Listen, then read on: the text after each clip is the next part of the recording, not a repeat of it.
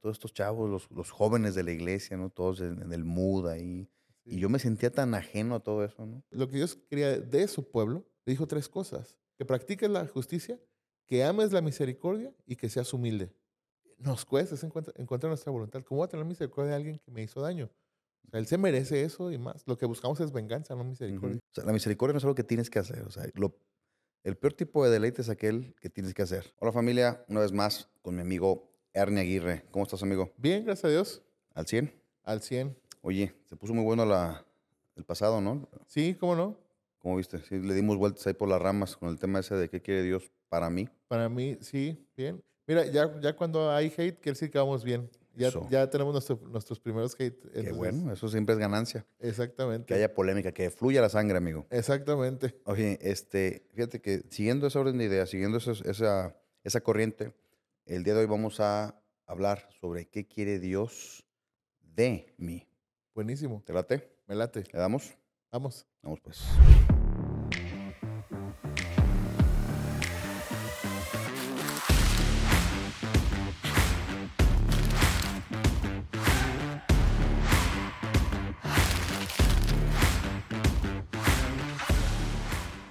Ok, a ver amigo, vamos a ponernos cómodos. Muy bien. Este, ponte ahora sí en modo pastor. Ajá. Agarra, agarra, entra en el mood ese, ¿no? De modo pastor. Y vamos a, a ver, ¿qué te, te vas a poner el botón o qué? como fingir la corbata. Este, o sea, eh, eh, me imagino que es una pregunta que tú escuchas, eh, si no todos los días, sí, de manera muy frecuente, ¿no? Es como una pregunta obligatoria para el pastor, yo pienso, no sé. ¿Qué quiere Dios, ¿qué quiere Dios de mí? Sí, claro. Y, y fíjate que yo creo que más que una pregunta que recibimos, que, es, es muy común, eh, creo que también es algo que está muy, ah, muy comunicado ya dentro de los discipulados y procesos de, de, este, de doctrina de muchas denominaciones, ¿no? Eh, de hecho, creo que es casi de lo primero que aprendemos, ¿no? Que es lo que tenemos que ah, nosotros hacer o dar a Dios que Él pide de nosotros. En ese sentido, creo que entran eh, en juego, pues obviamente, las, eh, los diferentes eh, credos y catecismos y, y, bueno, creo que es una enseñanza muy catequética, ¿no? O sea, el, el qué quiere Dios de mí. Sin embargo, creo que lo que hemos tratado aquí en Encontrados es que, eh, pues obviamente ponemos sobre la mesa eh, una perspectiva más, eh, más general, y, pero también más saludable, creo yo, en ese sentido. Lo que sí me gustaría poner ahorita que generalmente lo que se enseña acerca de lo que quiere Dios de mí, hay tres cosas. Lo primero es que se enseña este pasaje muy conocido por todos nosotros, que dice, Hijo mío, dame tu corazón, ¿no? Entonces, lo primero que es que Dios quiere nuestro corazón, que eso tiene muchas implicaciones. Dos, eh, que Dios quiere de nosotros el, el- nuestra vida completa, ¿no? Y en- en nues- nuestra obediencia, etcétera, etcétera. Y obviamente la tercera, que es, creo yo, una que sí es muy dañina, eh, es el tema de los recursos, ¿no? O sea, que Dios quiere nuestros recursos, eh, siempre desde una perspectiva ambiciosa, ¿no? Yo creo que si Dios tiene nuestro corazón, tiene hasta nuestros recursos. Pero es como esta, esta parte como ambiciosa de enseñarte, dale a Dios para que Él te dé más, ¿no? Y surge un corazón ambicioso en el, en el sentido malo. Creo que también hay una, una ambición buena. Ok, a ver, vamos a, a, eh, dis- distinguir o segmentar esta respuesta. Eh, o sea que cuando una persona hace esa pregunta, o cuando nos hacemos esa pregunta, porque creo que al final del día toda persona que se acerca a Dios, Ujú, este, se acerca con, esa, con ese corazón, ¿no? O sea, ujú. ¿qué quieres de mí? Eh, lo que tú me estás diciendo es que hay una, una respuesta mecánica para eso. O sea, hay como una, eh, un acuerdo interdenominacional, interpastoral. o sea, es como si fuera un cuadro básico de medicinas para la gripe. O sea, tómate esto.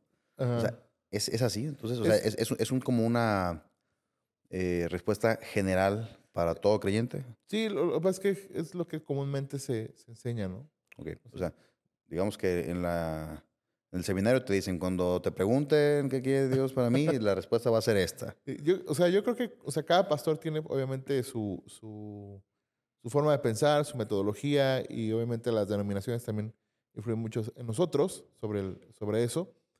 Pero de una manera muy generalizada, creo que eso Ok. es lo que tenemos, o sea, Y fí- fíjate- tendemos a, re- a responder. Y fíjate, bueno, yo o sea, y no, no, no estoy cuestionando la respuesta, o sea, Ujú, sino que creo que, como dices, en lo general, pues eso es lo que Dios quiere. O sea, Dios quiere tu corazón, Dios quiere tu vida, y con todo lo que eso implica, eh, también, este, pues, Los recursos. los recursos, ¿no? O sea, sin embargo, pienso que esa pregunta, o sea, esa respuesta puede ser ambigua. O sea, creo que el problema es del, o Sí. sea, el problema consiste en la ambigüedad de la respuesta. Dios quiere mi corazón. Fíjate, yo estaba chico, lo recuerdo muy bien.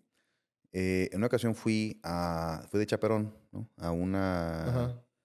este, a un, re- a un retiro, qué era, o sea, un campamento de jóvenes, ¿no? En la iglesia en la que yo crecí. Y, y, este, fuimos y, ya ves, la fogatita, ¿no? La, la guitarra, el kumbaya, ¿no? Todo. Sí, Tiene mucho que no escuchaba esa canción. Este, y bueno, ¿no? ya en serio estábamos ahí, había una, una atmósfera de adoración. Y yo estaba en la etapa de mi vida, ¿no? De la cual todavía no salgo mucho, espero pronto salir. Dijera Joaquín Sabina, a ver si no paso de la adolescencia a la senitud, ¿no? a, la, a la vejez absoluta. Ajá. Este, o sea, estaba en una etapa de mi vida donde era como muy prejuicioso, era muy, soy muy prejuicioso o era muy prejuicioso en aquel, en aquel tiempo más. ¿no? Este, y muy, eh, pues, bueno para juzgar, ¿no? Bueno para Sí. echar, bueno para ver los, la, la, la viga en el ojo ajeno y, e ignorar la paja en el mío, ¿no? Ajá. Este, y y yo veía, estaba en ese lugar y yo decía, esto, esta gente, o sea, todos estos chavos, los, los jóvenes de la iglesia, ¿no? Todos en, en el mood ahí. Y Sí. yo me sentía tan ajeno a todo eso, ¿no? Este, pues porque la zorra se conoce el- la cola, ¿no? O sea, Sí, sí. Desde ahí ya había, ya había una lobeja dentro de mí, ¿no? Eh, y yo decía, o sea, entonces, pero todos estábamos todos en ese mood, ¿no? Y yo decía, eh, bueno, o sea, Dios, si, si existes, si estás, ¿no? si eres real, dice, o sea, háblame, ¿qué, o sea, ¿qué, qué quieres de mí? ¿no? O sea, y yo me acuerdo que una persona se me acercó, este, era, era una, una, una, una niña, una muchacha, se me acercó y al oído me contestó, mano. O sea, me contestó tres preguntas. Este, no recuerdo eh, con- claridad las preguntas, no recuerdo con claridad las respuestas, Ajá. pero lo que sí recuerdo fue lo que me dijo. O sea, me- digamos que la condición que me puso, me, me dijo, solamente entrégame tu corazón. Y te puedo decir, amigo, que desde esa, desde esa época, o sea, desde los 14 años, Sí. he dedicado mi vida, es- estoy ya cuarentón, pegándole, Ujú. entrado en los 40, he dedicado mi vida a entender lo que eso significa. O sea, ¿qué significa entregarle a Dios Sí. el corazón? O sea, que me abro, le mando la bomba, ¿no? Ajá. Este, o sea, y literalmente toda mi búsqueda en la Biblia y en donde sea que he podido, toda mi vida me, la- me dediqué a buscar qué significaba eso de entregar el corazón. Sí. Y te puedo decir que ahorita, a los 40, apenas estoy en esta, dimensionándolo, distinguiéndolo, discerniéndolo, no Sí, sé. claro. ¿Cómo ves? Sí, y es que coincido contigo en el tema de la ambigüedad de las respuestas, porque tenemos una, una idea romántica muchas veces de ciertos conceptos, ¿no? Eh, por ejemplo, cuando se habla del corazón, lo, lo asumimos desde esta idea romántica, ¿no? De, de estar enamorado, del, del sentimiento, y lo llevamos a la parte del evangelio. Entonces, cuando decimos, dame tu corazón, creemos que solamente es, ah, o sea, yo te entrego lo que soy, aquí estoy, mientras sienta bonito y mientras tenga esa etapa de enamoramiento y, y, este, y don- mientras esté deslumbrado por lo que ocurre dentro de mi relación con Dios o en el peor de los casos eh, en, en el mood de la iglesia, ¿no? Eh, pero creo que el poder determinar qué es el corazón, entonces vamos a saber qué le vamos a entregar a Dios. Entonces, definitivamente no es una parte romántica, definitivamente no lo es. ¿Implica las emociones? Sí, implica las emociones. Creo yo que muchas veces de lo que hace referencia en- en la Biblia, tanto en el Antiguo como en el Nuevo Testamento, el corazón tiene que ver con la voluntad y las emociones. Ok. Entonces, si, si entregamos a Dios nuestra voluntad, nuestras emociones, eh, lo que pasa es que a veces el- el- los términos son intercambiables. Por ejemplo, en esta, e- en esta eterna lucha de la dicotomía y tricotomía, ¿no? Que si es, es- espíritu Somos dos o tres. Ajá, exactamente. Es por el hecho de que hay a veces alma y espíritu se... se, Ujú. este, Yo, yo- yo quiero decirlo Ajá. aquí públicamente para Ajá. seguir con el hate. Ajá. Soy más de la escuela de Watchman Nee, ¿eh? De, o sea, Ok. de- del- de los tres. de los tres, exacto. Sí, sí, sí. Tricotomía. Sí, yo me- también me considero de- de- a favor de la tricotomía. Para que nuestros amigos haters este, Sí, tengan a bien al- criticarnos. alimento. y este, pero el, el punto es que en el corazón, a veces los términos también in- involucran los pensamientos. Ujú. A veces es el tema de, los- de las emociones y muchas veces el tema de la voluntad. En ese concepto podemos dejar de romantizar. Entonces no es que yo sienta bonito y entonces le entrego mi vida a Dios mientras sienta bonito, sino que aún a pesar de que su voluntad es contraria a mi voluntad, yo le estoy entregando mi corazón cuando someto mi voluntad a la suya. Es, eso creo que podría ser un poco más específico.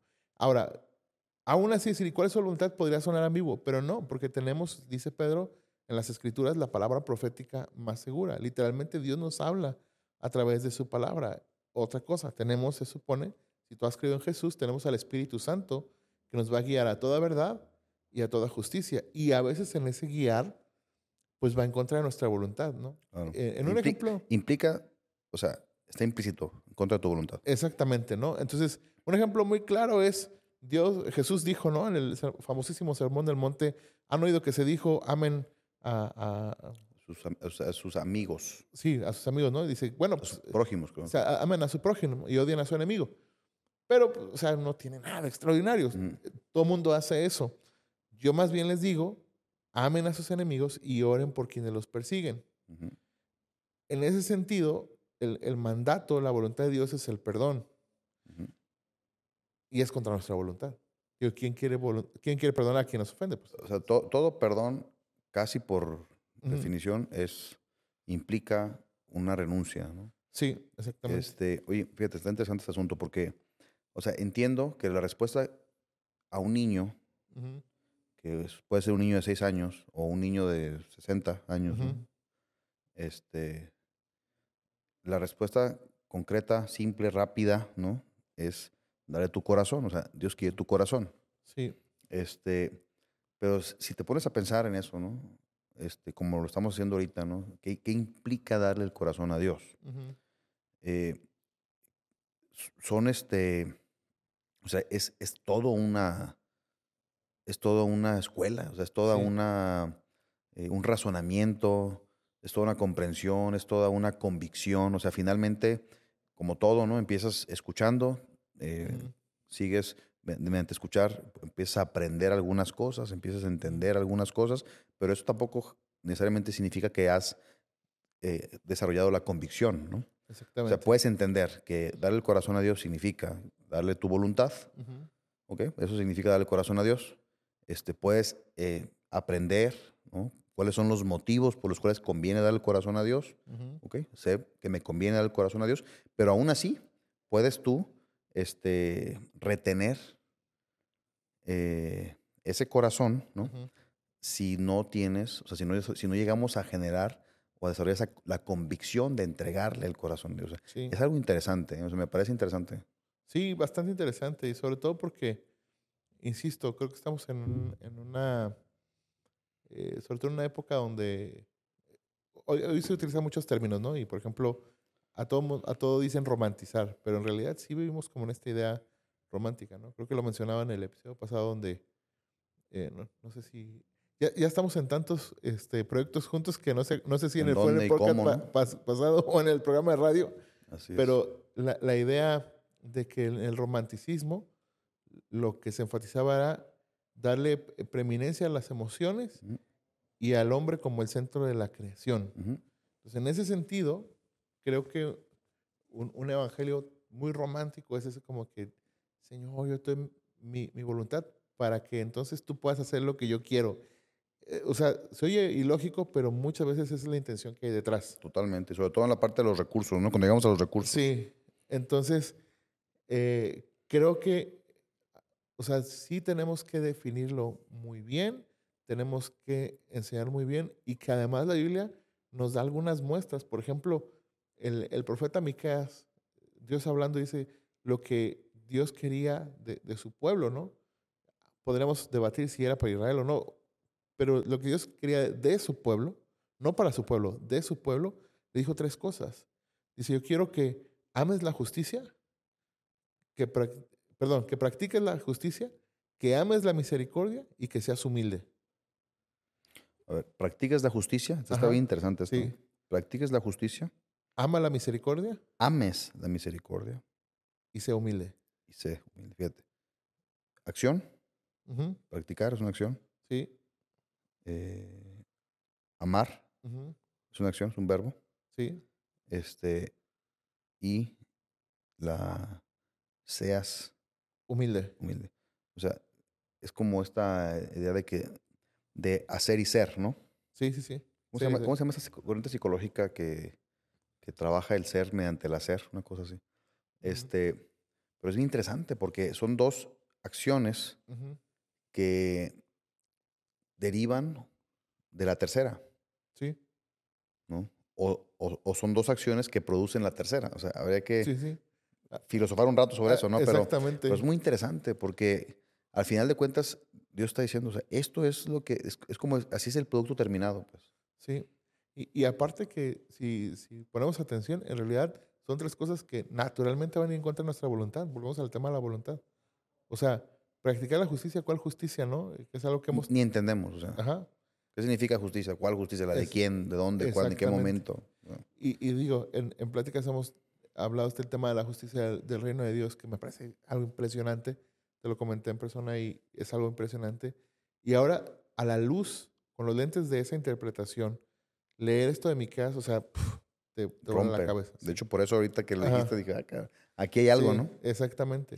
Pero luego, amar la misericordia, porque el, el tema es que cuando Ah, nos podemos volver muy legalistas en el tema de la justicia, que tiene que ser así, así, así.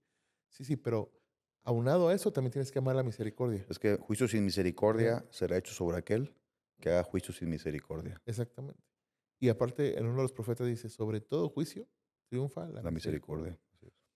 Y este, y obviamente, practicar la misericordia nos cuesta, es en contra, en contra de nuestra voluntad. ¿Cómo voy a tener misericordia de alguien que me hizo daño? O sea, él se merece eso y más. Lo que buscamos es venganza, no misericordia.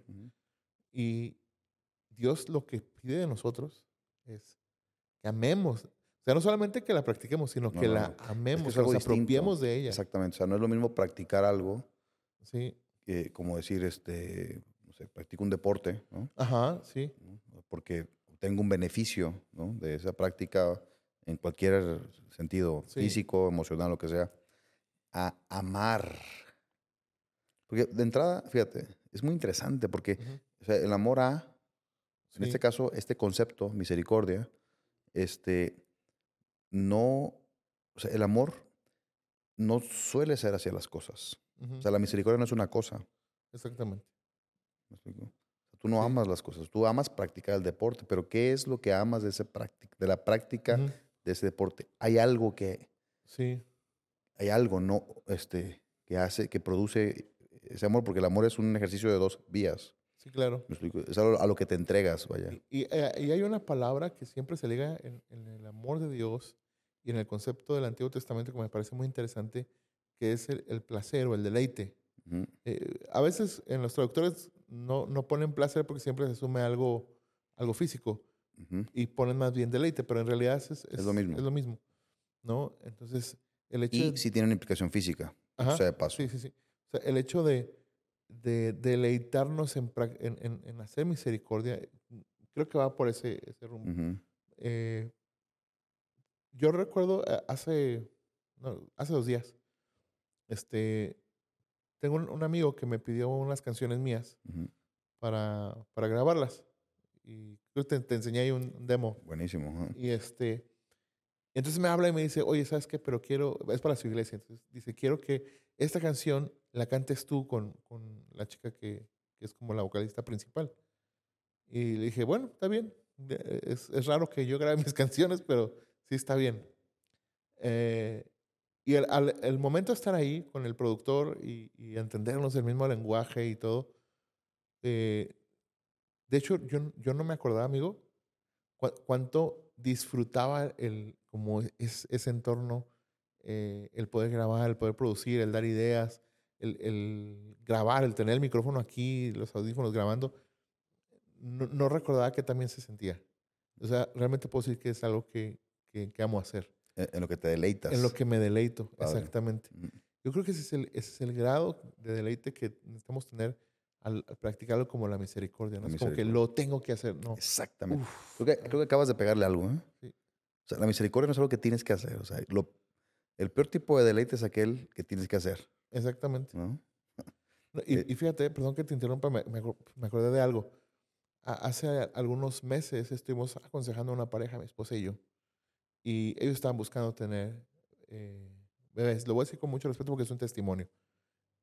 Pero eh, yo les di un consejo porque el médico les dijo, bueno, pues eh, considerando sus edades y todo así, tienen que más o menos tener este ritmo, ¿no? Para poder quedar embarazados, ¿no? Entonces le dije, el peor error que pueden cometer es tener intimidad para tener un hijo. Porque en ese, en ese momento van a dejar de disfrutarse mutuamente. Y a veces creo que con Dios, o sea, hacemos lo mismo, tenemos eh, en, ese, en esa alegoría de la intimidad con Él, porque lo tenemos que hacer, pero se pierde el deleite, el, el disfrutar, el adorar a Dios, el tener comunión con Él, el tener un espacio con Él, se pierde porque dejamos de lado el deleite y ponemos el tengo que hacerlo. Totalmente. La verdad es que es una ilustración eh, eh, brutal. O sea, si pudiéramos entender eso que acabas de decir ahorita, eh, daríamos un salto cuántico en nuestra dinámica de entregar el corazón a Dios. O sea, eh, Dios quiere todo de ti, este, o sea, quiere todo de mí, pero a fuerzas nada. O sea, literalmente a fuerzas nada. Y, y ese es como que el paso número uno que uno como creyente debe de, de dar, ¿no? Cuando se acerca uno a Dios. O sea, hay un concepto, hay una, par- hay una porción en la Biblia que yo recuerdo que mi abuelo citaba mucho. O sea, que él, que él este, la, la refería en pláticas a veces, así fuera de, de una dinámica de iglesia y este tipo Sí, de rollos, ¿no? En casas, en pláticas en la casa, él decía, decía, porque él nos buscó primero, decía. Sí. O sea, él nos buscó primero. O sea, era, ese era como algo que a él le sorprendía el hecho de que, de que fue Dios quien nos buscó a nosotros. Nadie lo busca a él, él nos busca a nosotros. Y eso es muy eh, eh, simbólico en el sentido de que sí. en una relación de pareja, pues normalmente el hombre es el que busca. ¿Me Sí, sí, sí. explico? Este, y bueno, es algo, es algo verdaderamente interesante. Fíjate, amigo, que eh, creo que estamos, eh, o sea, como lo vimos al principio, ¿no? Este, ese tema es una respuesta que si somos simplistas, la vamos a dar y la vamos a recibir con esa facilidad con la que el libro, ¿no? Como, Sí, como lo, como lo decía, como lo decía al principio, ¿no? O sea, en Sí, la escuela te dicen esto A, B y C. Pero entender eso, ¿no? O sea, que, que es así de simple, o sea, que, que es eso. ¿no? Pero entender eso verdaderamente nos lleva a otra, eh, para empezar nos toma toda una vida entenderlo, ¿no? Oye, haciendo honor a tu gusto por Watchman E, o sea, nos lleva a otra dimensión. A otra dimensión, exactamente. este, no, o sea, no solamente nos lleva a otra dimensión, pero nos toma toda una vida. claro. O sea, verdaderamente meditar constantemente, reflexionar sobre eso. O sea, si, si- mira, yo te lo voy a poner de esta forma. Si una persona realmente quiere saber qué quiere Dios de ella, o sea, si yo realmente quiero saber qué quiere Dios de mí, entonces eh, debo de dedicarme, o sea, literalmente dedicarme a saber eso. O sea, la respuesta es simple, tu corazón. Sí, Pero ¿qué significa eso? Entonces, sí. si tú lo buscas, o sea, si realmente te pones a buscarlo, entonces él, o sea, es, es un proceso que, donde él va a estar sí. mostrándote qué significa eso, ¿no? Yo te puedo decir, Salmo, el Salmo 37, que para mí es, ese es mi salmo, ya es como todo mundo, Ajá. yo tengo mi, esa es mi canción, ¿no? Sí, sí, sí. El Salmo 37 creo que es, es mi salmo, ¿no? Este, y justamente, ¿no? Deleítate sí. a sí mismo en Jehová, ¿no? Y él, se encomienda a Jehová tu camino y confía en él, ¿no? Y él Sí. cumplirá los deseos de tu corazón. Entonces, e- esa porción particularmente del Salmo es, es bellísimo ¿no? Sí, y también tiene muchísimas implicaciones.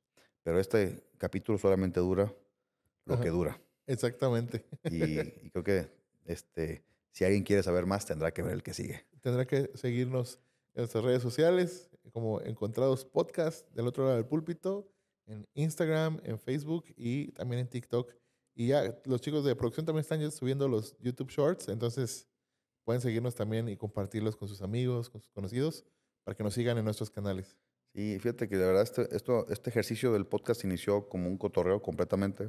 Sí. Y este, pero a mí me ha gustado. A mí me ha encantado y además hemos recibido buenos comentarios, no solo hate, sino también buenos comentarios que nos inspiran a seguir. Nos gusta el hate, este, en el sentido de que por ahí vemos algo que no vemos, ¿no? O sea, Exactamente. siempre, siempre encontramos la forma de, de- mejorar. Hecho, amigo. Buenísimo. Que estés muy bien. Igualmente. Hasta luego.